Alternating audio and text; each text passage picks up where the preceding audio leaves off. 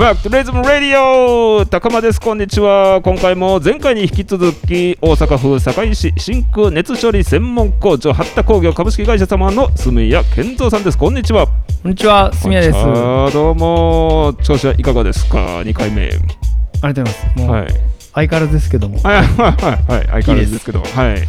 いいですか？はい、い、いですよ。はいじゃあ今回はですね住谷さんの個人的なパーソナルなことに迫っていきたいと思います。よろしくお願いいたします。社長業としてどのようなお仕事がメインで今されてるのかちょっとお話しいただいても大丈夫でしょうか？そうですね。あの、今は、メインは、はい。やりたいことをやってるというか、普通の社長さんと変わらないと思うんですけども、あのそういう経理っていうお金の面とか、ええ。そういう人の人材とか採用育成みたいなところも、まあ、どこの会社でもあると思いますし、はい。まあそういう仕組み作り的なところと、ええ。あとは熱処理屋ですので、やっぱり一番おもろいのは、そういう研究開発とか、うん。そういう、まあ、宣伝も兼ねてますね、営業も兼ねてですね。えだから、え中小企業って何でもやらなあかんので、まあ、それは普通やと思うんですけど、はい。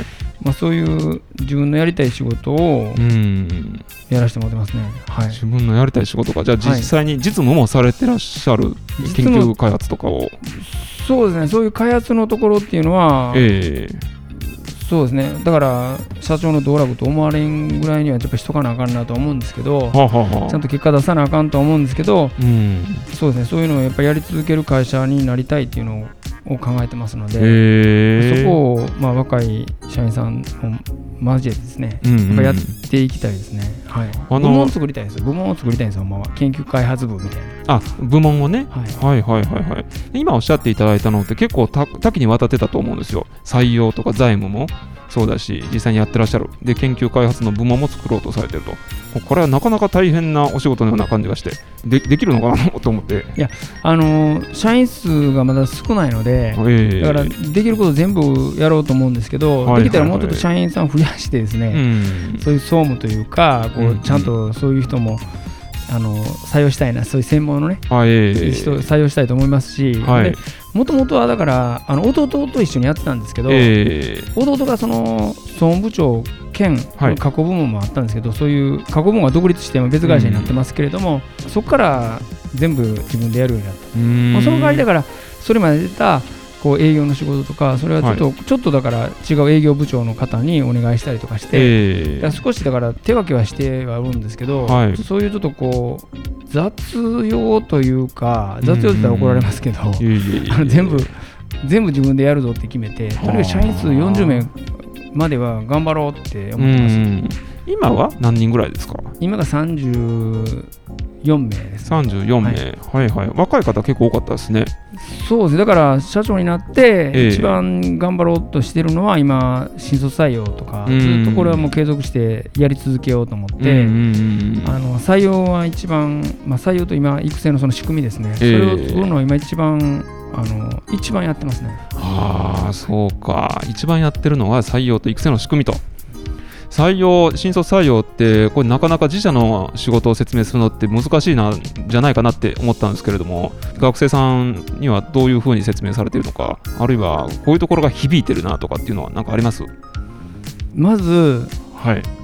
会社にうんうん来てもらうための努力というか、ええ。まず説明しても伝わらないのではい。会社にまず一回見に来てくれと、はいはいはいはい。っていう思わせるうん手を打つというかその約束をするというか、その出会った人とそういう話をすることかなと思いますね。あ。ー工夫してるところがあとは高校生とかはやっぱり先生とあやっぱり仲良くならないとうん。いけない。先生にもいっぺん会社に来てください。とにかく会社に来てもらいたいっていう思いをうん伝えることっていうのを努力してます。これ例えばじゃあ学生の場合ね大学生の場合はどのようにしてアプローチをされてるんですか？やっぱりそういう出会える機会っていうのは、はい。学校も直接もあるんですけどなかなか難しいです。あとはインターンもありますし、あインターンシップ。合同説明会はいはいはいはい。であるそういう機会ですよね。そういう時にあの声をかけてはい来ていただく。あへえ私もここに来るまであの実際のローを見るまで全然わからなかったんですよね。何をやってるのかっていう。どうやら熱を熱を加えて鉄の形を変えてるのかなぐらいの感じだったけども来たらやっぱり分かりますよね。でもその来るまでのハードルはなかなか高いような感じがするんですよ。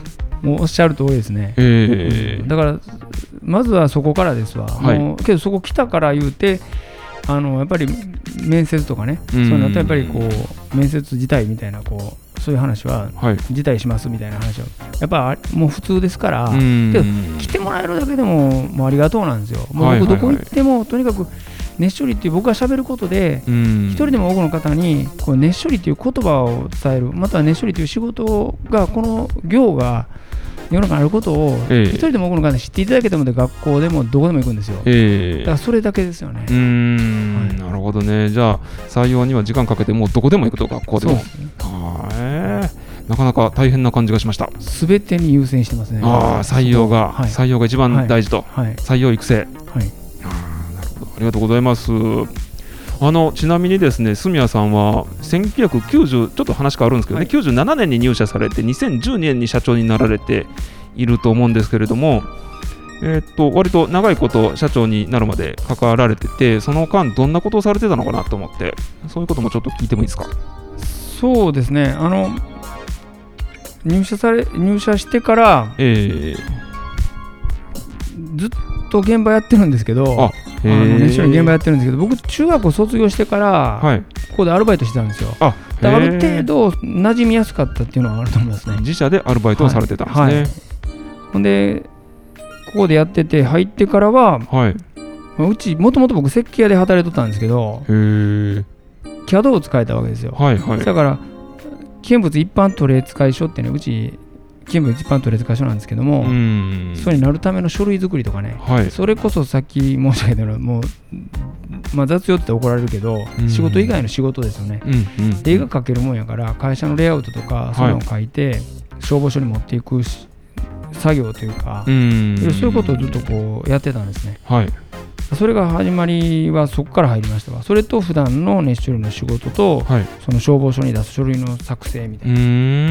だけどその消防署のその書類を作ったことで、はい。会社の中のこういろいろ電気のことだったりとか、うん。いろいろガスとかアルコールとかそういう配管だったりとか設備のこととか、うん。いろいろどこに何があるんかとかね、はい。そういうのを会社の全体をこう知ることができたというか。それはすごくなんか細かい話なんですけどね、うんその建物のこととかですね、そういうの細かいところを自分でこう調べてできたっていうのは、ままあ役に立ったなとは思ってますね。はいまあ、それ熱処理の仕事だけじゃなくて当時ワイヤーカットとか研磨とか後工程の加工の仕事もありましたので、えだ1週間熱処理1週間ワイヤーカット、はい1週間熱処理1週間ワイヤーカットっていうのはずっとやったりあとは熱処理でこう夜勤とかもありましたんでえ。はいはいはいはい。だそういう普通の昼勤夜勤の交代があったりですね、ずっとそういう普通に仕事はしてましたけどね。あのー社長の息子として入られたわけですよね。はいなんだけど、すぐに社長になられなかった。それまではまあ普通に一人の社員さんとして働いてらっしゃったという、そんな感じなんですか？そうですねあの6年間ははい。普通にし普通の社員としてやって、ええ7年目で当時の営業部長が定年になられたんですよ、はいはいはいはい。ほんで僕10年入ってね10年後には熱処理のもうコンサルタントっていうかねもう専門家になるんやっていう思いでやったんやけどえ実際10年もやらずにですね、はい。6年で辞めてしまって、えうん。7年目から営業部長兼はい。総務部長兼はいはいはい。専務取締役みたいな急に平野社員から急にはい。専務取締役でしかも営業部長兼総務部長みたいなね。一気に偉くなったんだ。一気になんかもうんうんうんうん。う。すごいことになってしまったんですよ。すごいですね。ねジャンプアップだ。営業もやったこともないし、はいそん経営もやったこともないし、うん。そうもなんかもうほんま名前だけやし、はい。そうなんですよ。ちょっといろいろありましたけど、ね、それ何があったんですか？いろいろいろいろって。ほんで、あまりにも僕が出来が悪いもんやから、いえいえそそこで弟がやっぱりそういう経理とか、そういう専門でね、うんいろいろあの勉強してたもんですから、はいそういう優秀な弟があの総務課長としてええ。旗号に入っていただけたんですね。ほんなら僕ますますそういう仕事をやらなくても済みますよね。専務って一番一番ねあの自由ですよ。うんうん。むっちゃ強かったと思いますわその時は。だから当そうだからやりたいことを何でもできましたよね。へえ。楽しかった社長がおるし、はい。弟がねおるし、うんこのちっちゃな会社で経営者3人もいりませんから、うん一番自由だった時だったと思いますね。へえあの一番苦労したのかと思いきや一番自由で楽しかったのが専務時代ですか？そうですね。その代わりやっぱりこの、い、つ社長になるねん的なうこのん話はやっぱりありますので、はい。お父様から。そうそこはだから逃げてるわけじゃないんですけれども、けど決めるの誰かなっていうのはちょっと迷いはありましたね僕が社長になるって決めるのか、はい。父親がもう社長交代って決めるのか、うん。どっちやねんっていうのは迷うんですけど、うん。大体大体けど普通はね自分で社長やるから社長今年から社長になりますみたいな話じゃなくて、うもうん変わるタイミングで誰かが決めてもらわなあかんような気持ちになってたかもしれないですね。はいはいはいはい。どうやって決めたんですか？決めたというか社長の変わったタイミングっていうのは、はい。うちの父親ががんになりましてね。ええ。もうそのもう急でしたわ。ああのーまあ、2月の末にそういう見つかって、うん。まあ3月にはもう手術せなあかって、あはい。ほんでもうこう5月が当時決算でしたから、うん。もう来年からお前社長やっていうのはパンパンってもうすぐ、すぐもうな今までのねあの話何やったんかなと思うぐらい、うん。その瞬間はむっちゃ早かったですね。けど何の勉強もしてない専務取締役が、はい。いきなり社長でうまくいくわけもなくて、で当時その優秀な弟にはい。結構こう助けていただいてたっていう状況でしたよねだかうら、だけど兄弟でやってねええ。兄貴ってほんまアホやからはねやっぱり自分が一番偉いと思ってしまってますよね、ええ思ってしまってたっていうことですか？当時。それはもうだから好きなことやってうまいこと言うわけなくて、うん。やっぱり1年目はすごい反省の1年でしたよね、うん。社長1年目っていうのはもうすごいいろんな方に迷惑もかけたかもしれへんですよね。今思いますよね。例えば具体的には？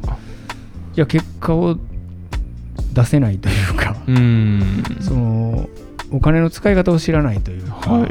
だそそういう勉強をもっとやっぱり勉強だけじゃなくて、うん。ちゃんと人から習うというか、うんうん人の話を聞くというかね。うん。うんそういうそういうところからだったと思いますね。へえその社長1年目ではい。ちょっと勉強しました。そこからもう全て変えました。社長1年目の時にはおいくつだったんですか？ちょうど40ですよね。あちょうど40の時ですか、はい。あ40か。け血気盛んな感じが残ってるぐらいですよね。40うんそうですね。なんか何も分かってなかったと思いますね。ん。勢いが多分30になってすごい仕事に自信持ってたんですよね、何も根拠もないくせにうん。自信だけあったんですよ、はい。うん、だから変な変な感じだと思いますうね、あの社内からどんな目で見られてたんでしょうか？社内からですか、はい。社内はやっぱり当時は、うん。あのやっぱり先輩社員さん多いですから、うんどう考えても、はい。社長よりも後ろの会長を見てるっていうああのもうそこはもうはっきりしてましたよね。ーう、ーんうん。だから誰の部下やねんっていう、はい。まあその表現もちょっと汚い表現なんであんま良くないけど、あいえいえ。うん、だからそこは組織をやっぱり自分でやっぱり考えなあかんなっていうのはずっと思ってましたね。あの住谷さんのことは聞かないけど言うことは聞かないけど会長の言うことだけは聞くみたいなそそう会長は言わない風というか、はい。自分がもう会長やから、うん。俺社長ちゃうしっていう、ん。そそこんなラジオでそんな話したらあかんのかもしれんけどあのね。生々しい話だからこそ面白いということです。そうそうもう俺社長ちゃうしってなるんやけどやっぱり創業者って、はい。ほんまに絶対なんですよね。だから僕は創業者ではないし、ええ。会社の一部というか、はい創業者が会社の一部でもあり会社がもう創業者の一部みたいなね、うん。そのもう体の一部分みたいにな,、はい。ってるわけですよ、うん。もうそこはもうだからもう別格ですよね、うーん。だけどそうやったとしても経営者ですから、はい。ちゃんと結果を出すと、うん。ほんでちゃんと今までのね歴史を作った先輩社員とか、うん。先輩社員さんとかそういう人らにもねこうちゃんと恩返しできるような、うん。ちょっと感謝にしなあかんっていうのが当時はそういうなんていうのかなねまだまだ全然未熟すぎて、うーん。なんかこうね社長になってはい。ほんまにそうですよね。何も考えずに経営したというか目つむって車運転してるみたいなもんでもうどこ行くか分からんみたいなそんな状態やったんちゃうかなと思いますね。社員さんも当然ついていけないんですよねそういう人には、だからそういう明確なものっていうのが何かこう指し示すようなものとかええがなかったんやと思いますね当時は。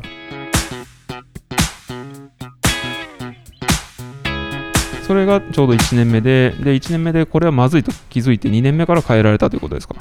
そうですね。まずははい習うというか、うそのんもう変えるというよりかは、はい。まずちゃんと数字の勉強をするとかね、まあ、当たり前のことなんですけれども、うん。当時その優秀な総務部長がおったら、はい。数字のこととかその人材育成のこととかはほぼそういう人がやるわけですよ、うん。自分何もせんでも今までも営業だけやってたらよかったというのうがん。それまでで。で現場入ろうと思っても、ね、現場がもうもうやらんでいいよって言ってくれるもんやから、ん。結構ほんまにもう営業だけでよかったというか、へえ楽勝ですよね。はいはいはいはい。でほんまよそにもう一個会社作ろうかなと思ったぐらいやったんですよ。はい。だけどいざねやっぱり社長になったらもうほんまにやらなあかんことっていうのはうん。見えますよね。うんうんやっぱりね。うんうんそれがそこにやっとこう、はい。最近今やからこう喋れてるところもあると思いますけど、うん。当時は気づいてないと思うけども、はい。まあ、そういうことやったんやろうなと思いますね。うーん。じゃあ2年目ぐらいからあのやらなあかんことっていうのが例えば採用とか育成とか、あるいは研究開発でしたっけ？みたいなところに力入れないといけないなっていうのに41歳ぐらいの時に気づかれたと。研究開発がもう余裕ないです。そんなことそのは時は余裕がなかった。なかったし、ええ。その前に専務時代に大失敗してますんで、ええ。その話をぜひ。いやいやいやあの大失敗してますんでね、そこはもうこりごりで、もうちょっとそこじゃなかったですよね。ほんで、え。だから自分がやりたい会社とかどんな会社にしたいかっていうのを考えたのがその時からですだからちゃんと新卒採用できて毎年定年退職の方が出る会社にええ。したいとかね、はい。そういう自分がどんな会社にしたいかっていうのを考えたのはその時。だからうん。新卒採用難しかったけれども当時だからうちの父親が作った会社ですから定年退職者なんか出ないわけですよ、うん。そやけどその僕が社長になってからがずっと毎年のように定年退職の方がずっと出てくる時代になってくるんですね。うんうんほんでちょっと話長なるかもしれんけどその西日本自転車厚生年金基金っていうのが解散したのが僕が社長になった年ですよ、うんえ。だからそういう会社の創業者がずっと社員さんのためにこううんずっとこう積み立ててきたものも解散することで負担金まで払わされなあかんかったっていうのが僕が社長になった時で、はい。だから僕がそのなった時に一番悔しかったけれども、はい。それ以上に創業者だったりその今まで、ね、長く勤めていた社員さんとかにこう、ね、対してこうちゃんとできなかったことっていうのがうん。やっぱりその創業者はもっと悔しい思いはしたと思いますね。だからえだからそれそういうこともあるんやなっていうことで、えはい。うん。それを考えるようになりましたね。だからうん。ね社員さんの必ず社員さんの花道を飾るというかうん。やっぱりこのちゃんと結果を出して、うん。その身の部分ですよね。うん。ちゃんと社員さんの花道花だけじゃないぞと。うん。ちゃんとお金の部分をねちゃんと社員さんにせなあかんっていう僕の信条といいますかうん。信念というか、うん。そこができたのがそのそのタイミングでそれまでははい。もう、なんかちょっとねもうほんまにねもう嫌やったからねそのそのそのそのことっていうのがすごく嫌で、だから年金止めろとかはい。そのもう年寄りというかねもうほんま、ななんかねこう悪いことしか考えてなかったですよね。悪いこと考えてたんですか？へえ。うん。ちゃんとそういうふうに考えれるようにはなったけれども、うん。やっぱりそれは創業者の気持ちを考えた時ですよね、そこが一番思う、うーん。僕以上に悔しい思いをしているなっていうのははい。思いましたね。だからそういう文化というか、そういう心をこれから残さなあかんなと思ったんですよね。うんうん。だそういう退職金だったりとか、そういう何かこう社員さんがもし会社に何かあった時にうん、はいその何か残せるものっていうのを作れるその思いだけは継承しないとあかんと。それいろいろ世の中変わっていくんで、うん。今準備してること全てもなくなるかもしれへんけれど、はい。そういう思いで経営してるっていうことだけは、うん。次の時代の人に伝えることできるんじゃないかなって、うん。その時思いましたよね。社員さんの花それから実まで残してあげると。そうですね。はい。はい。あでも今ので十分伝わってきましたけどねあの思いが社長の思いっていうのがねすごく強い社員さんへの思いがあるんだなっていうことがすごく分かりました。それそれしか考えてないですね、ああへえ。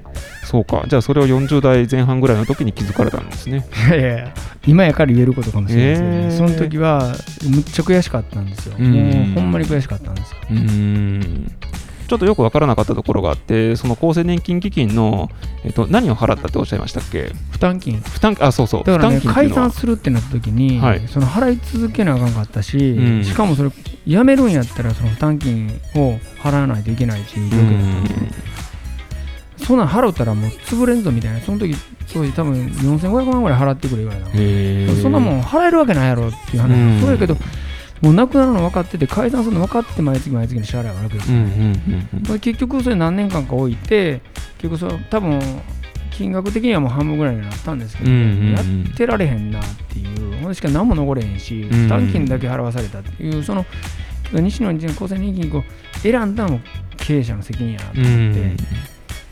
うん。だからそういう状態になってしまってあの年金止めれば、ね、そこそれも大丈夫やなと思ったけどそんな話、ね、できるわけないやろみたいな話うんうんで、うん。僕の力ではどうしようもないことっていうのもあるんで。社員さんに年金の支払いが回っていかないっていうことになるわけですね。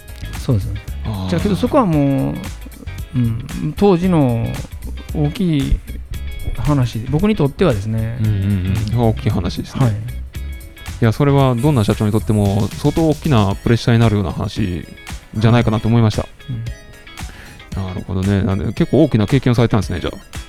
一番いいタイミングでしたよねあー社長変わった瞬間に、ええその金解散ですから、多分勉強する機会にはなったと思うんですようん。いや、本当だ。もうその社員さんのその退職金のことを考える機会ってそんなんでもないと、うん。今まで退職金であるから、まあ、そのそのままなんか普通に何も考えんとね、ええやったかもしれないけどそれだけやっぱり僕信念って言ったけど、それだけの自分の思いとしてうんうん。あの考えれるようになったのは、ええそれのおかげやと思ってます、ああ、そうなんだ。めっちゃ悔しかったけど。ああ、そりゃね、確かにね。